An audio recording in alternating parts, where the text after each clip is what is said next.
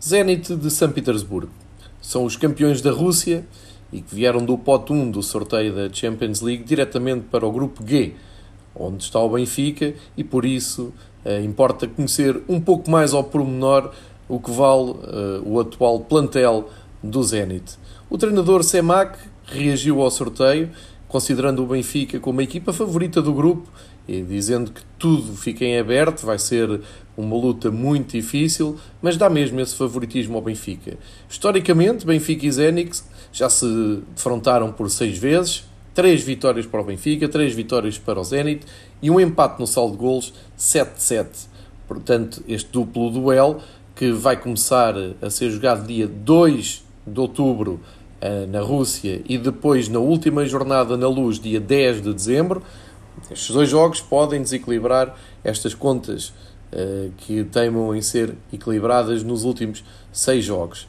Para sabermos um pouco mais uh, do Zenit, convidei Joel Amorim, uh, um especialista de futebol russo, que sugiro que sigam na, na conta dele no Twitter, já que ele é uma autoridade em futebol da Rússia e costuma diariamente dar informações, fazer análises e acompanha muito de perto tudo o que tem a ver com o futebol russo que aceitou dar a sua opinião e mostrar-nos um pouco mais sobre este Zenit. Vale a pena ouvir, vamos conhecer um pouco melhor do Zenit com o Joel Amorim. O Zenit é o atual campeão russo, mas não começou a nova época da melhor forma. Perdeu a supertaça para o Lokomotiv Moscou e nos últimos quatro jogos a equipa tem estado um pouco abaixo daquilo que realmente pode fazer. O Zenit tem apenas uma vitória nos últimos quatro jogos, que aconteceu à quinta jornada diante do Dinamo em Moscou eh, e na passada, na passada, na no passado fim de semana averbou a primeira derrota no, campeonato na deslocação à Basquíria Russa, onde perdeu com o UFA por uma bola, por uma bola a zero. Olhando para a forma de jogar do Zenit, o Zenit uh, habitualmente apresenta-se em 4-4-2. Semak opta por um estilo clássico, apoiado num futebol, um, uma mistura de futebol direto e de futebol apoiado. O Zenit tenta fazer o seu jogo de ataque pelas alas, essencialmente. Tenta, uh, através das alas, servir os dois avançados, que são os jogadores mais importantes e mais perigosos da equipa. Falamos do Artem Dziub, um internacional russo bastante experiente, e do jovem iraniano, também ele internacional pelo seu país, Sardar Azmoun. O Zenit tem uma equipa recheada de bons jogadores, uh, todos eles internacionais pelo seu país. Um, e dentro desses jogadores gostaria de destacar o Branislav Ivanovic e o Yaroslav Rakitsky na defesa, são jogadores bastante importantes na manobra da, da equipa. Um, no meio campo destacaria, uh, apesar de ele estar lesionado, o Sebastián Driussi, que pode jogar à direita ou à esquerda. O argentino é um jogador bastante perigoso, muitas vezes também pode atuar como segundo avançado.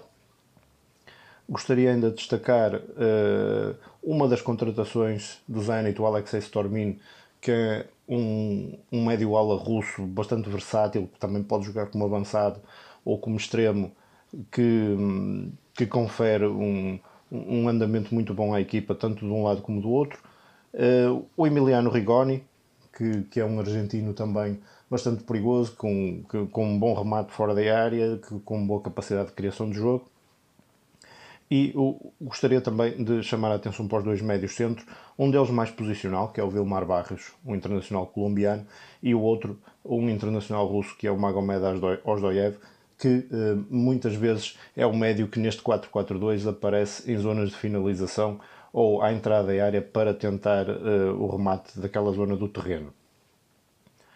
Um, neste momento, para além destes que eu destaquei, há ainda jogadores como o Daler Kuziaev, que é outro internacional russo que recuperou de uma lesão recentemente e que pode fazer várias posições do meio campo, conferindo uh, ao Semak uh, uma opção bastante válida.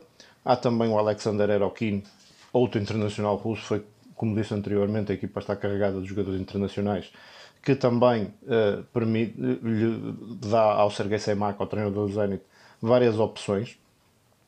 E gostaria também de destacar o Robert Mak, que é um internacional eslovaco, que é um extremo de muita qualidade. Neste momento, uh, o Zenit tem, dois jogadores, tem três jogadores lesionados. Tem o Sebastian Driussi, que está lesionado já há algum tempo e só deverá regressar no final de setembro. O Malcolm foi uma das contratações mais recentes e mais caras do Zenit, eh, que também só deverá regressar por volta do final do mês de setembro ou uh, a meio do mês. E o Oleg Chatov, que tem constantemente vindo a recuperar uh, de lesões, de sucessivas lesões, e continua em dúvida tanto para o jogo do próximo fim de semana como para, para os próximos jogos.